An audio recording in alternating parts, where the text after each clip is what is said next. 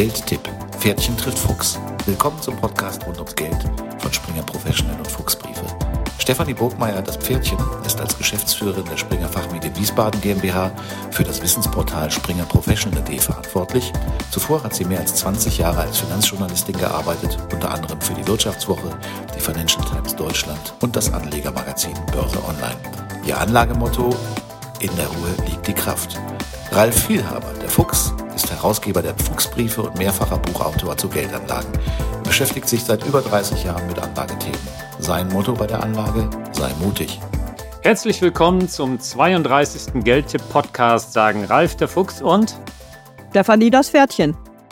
Diesmal beschäftigen wir uns mit der Anlagestruktur für die Ewigkeit oder bodenständiger ausgedrückt mit einer erfolgreichen Anlagestruktur, die über lange Zeit Bestand hat.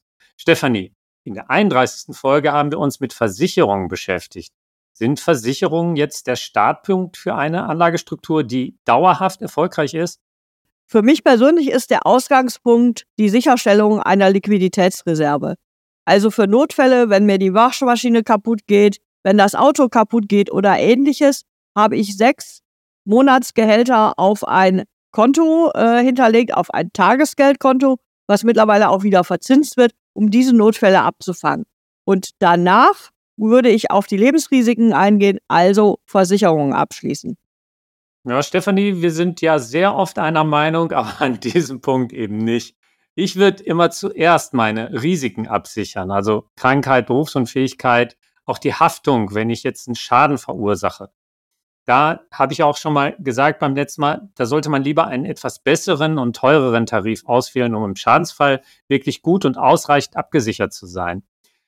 Aber denk mal drüber nach, sonst hast du ja eine Reserve gerade aufgebaut, das Risiko tritt ein, du bist nicht versichert, dann ist die Reserve schon wieder weg. Und vielleicht hast du sogar einen Kredit aufgenommen, um dich ähm, über Notwendigkeiten hinweg zu retten. Also das würde ich ein bisschen anders sehen, aber unabhängig von der Reihenfolge. Wenn ich Schritt 1 und 2 erledigt habe, was soll denn dann folgen? Also nachdem ich die ersten beiden Schritte getan habe, in welcher Reihenfolge kann man sicherlich diskutieren, hängt auch von der individuellen Lage ab, würde ich mich um eine ausreichende Altersvorsorge kümmern. Es ist klar, dass die gesetzliche Rente auf keinen Fall mehr reicht. Von daher sollte ich zunächst mal alle Möglichkeiten ausschöpfen, die mir mein Arbeitgeber gibt. Gibt es da betriebliche Programme, betriebliche Direktversicherungen, Pensionskassen, was auch immer? Das kann ich im Unternehmen erfragen. Und als nächsten Schritt würde ich dann privat für das Alter vorsorgen. Ralf, was würdest du denn für Instrumente wählen für die Altersvorsorge? Erstmal ganz schön, wir sind wieder d'accord. Also wie schon der Folge 31 gesagt, würde ich für den Worst Case, also das heißt, du hast niemanden, der sich um dich kümmert, und bist gesundheitlich oder geistig gar nicht mehr in der Lage, dich selbst um deine Finanzen zu kümmern, dafür würde ich eine private Rentenversicherung empfehlen, die dann aber auch wirklich als Rente, äh, als monatliche Rente ausgezahlt wird. Denn so eine Versicherung zahlt bis ans Lebensende. Also du versicherst dein Langlebigkeitsrisiko und bekommst jeden Monat dein Geld. Und schon streiten wir wieder ein bisschen. Ich würde auf keinen Fall ähm, all meine Altersvorsorge auf eine private Rentenversicherung setzen, sondern ich würde auf jeden Fall auch einen ETF-Sparplan abschließen. Denn ein ETF-Vermögen kann ich mir auch durch einen Auszahlplan auf mein Konto überweisen lassen. Also selber eine Art Rentenversicherung konstruieren. Ich gebe zu, das Risiko ist nicht komplett abgedeckt, dafür ist die Rendite bei einem ETF-Sparplan deutlich höher als bei einer privaten Rentenversicherung.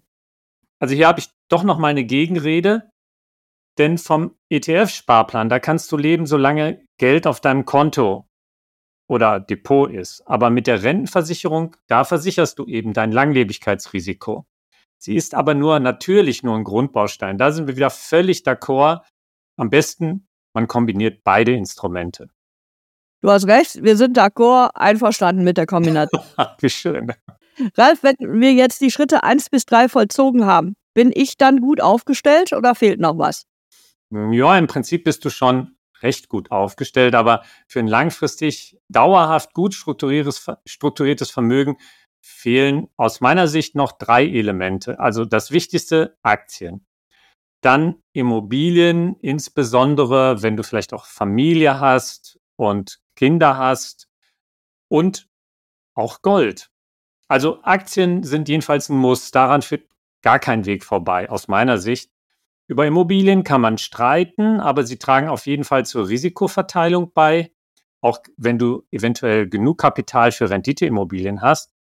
Über Gold haben wir in Folge 17 geredet. Das ist für mich nochmal eine finanzielle Absicherung für eine echte Krisensituation, eine echte Notfallsituation, wenn beispielsweise die Währung kollabiert oder Hyperinflation. Also in kleinen Stückelungen ist Gold dann eine zusätzliche Liquiditätsreserve. Ja, äh, da müssen wir jetzt wieder streiten, äh, denn bei Gold und Immobilien habe ich ein bisschen eine andere äh, Ansicht. Aktien, klar sind wir uns einig, Aktien gehören zu einem langfristig gut strukturierten Vermögen. Gold bin ich deshalb äh, im Zweifel, weil Gold eben keinerlei Rendite abwirft. Und im äußersten Fall, also in deiner Notsituation, hilft es auch nicht lange weiter. Du kennst das Beispiel schon, das habe ich, glaube ich, in der Goldfolge schon mal erzählt.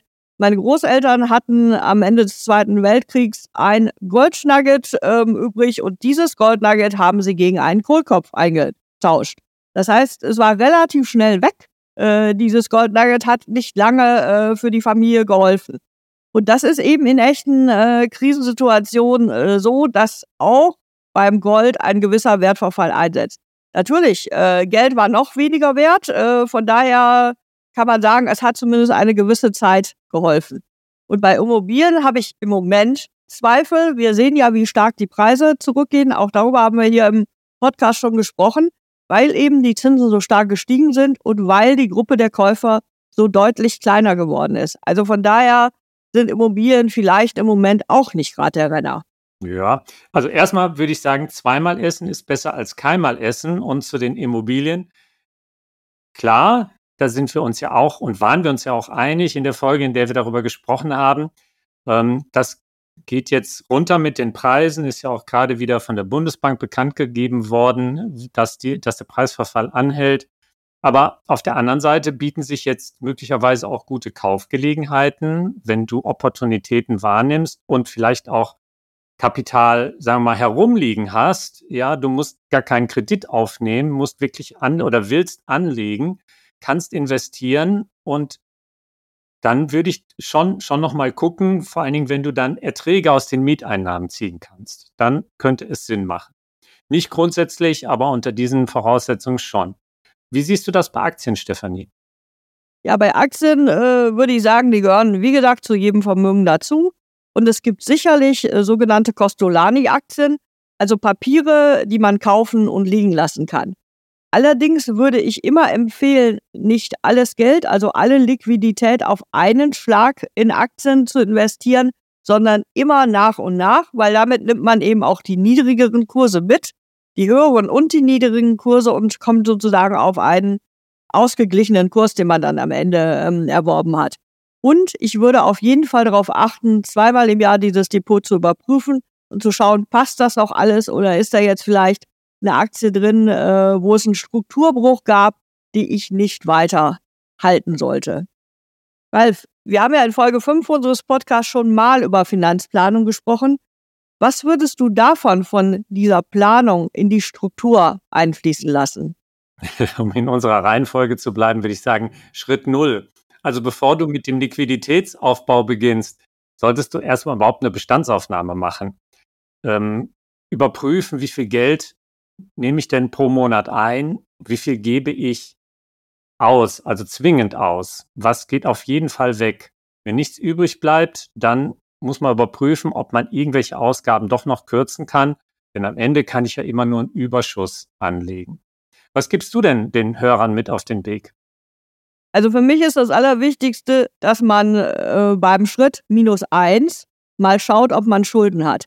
Weil Schulden ist das Erste, was man abbauen muss, wenn man ein Vermögen aufbauen will.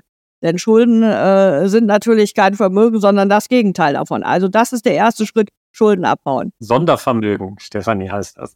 Ja, äh, wenn man es von der staatlichen Seite äh, sich anschaut, dann ist es Sondervermögen. Leider gilt das für den äh, Privatmann nicht so. Da ist es nämlich kein Vermögen, sondern echte Schulden.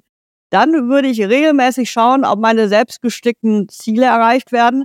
Also ich habe hier entweder ein Ziel für die Altersvorsorge, für die Ausbildung der Kinder, für ein neues Auto, für ein Haus, was auch immer, zu schauen, wie weit bin ich da, wo stehe ich da.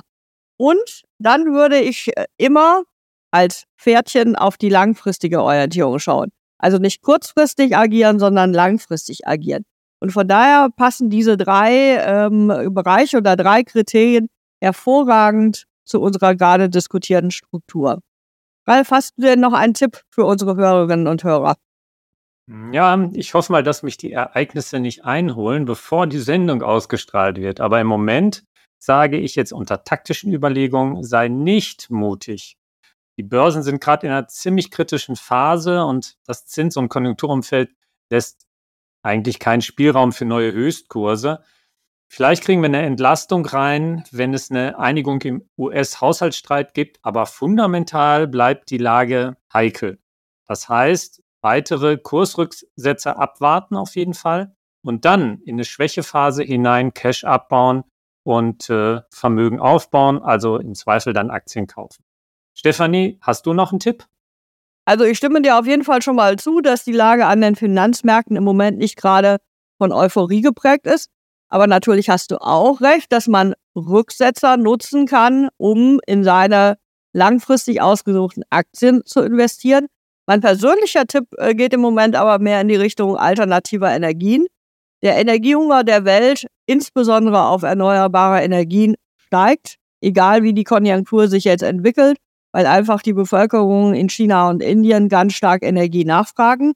Und deshalb wäre mein äh, Tipp mittels eines Fonds, genauer gesagt mittels eines ETFs, in alternative Energien zu investieren. Da gibt es mittlerweile auch schon gute Angebote, zum Beispiel von Amundi. Ja, damit sind wir am Ende. Das war unser 32. Geldtipp-Podcast. In zwei Wochen geht es dann um die Dauerläufer unter den deutschen Aktien. Für heute sagen Tschüss, Ralf der Fuchs und Stefanie das Pferdchen. Das war Geldtipp Pferdchen trifft Fuchs, der Podcast rund ums Geld von Springer Professional und Fuchsbriefe. Hören Sie in 14 Tagen wieder rein, wenn es entweder heißt, in der Ruhe liegt die Kraft oder sei mutig.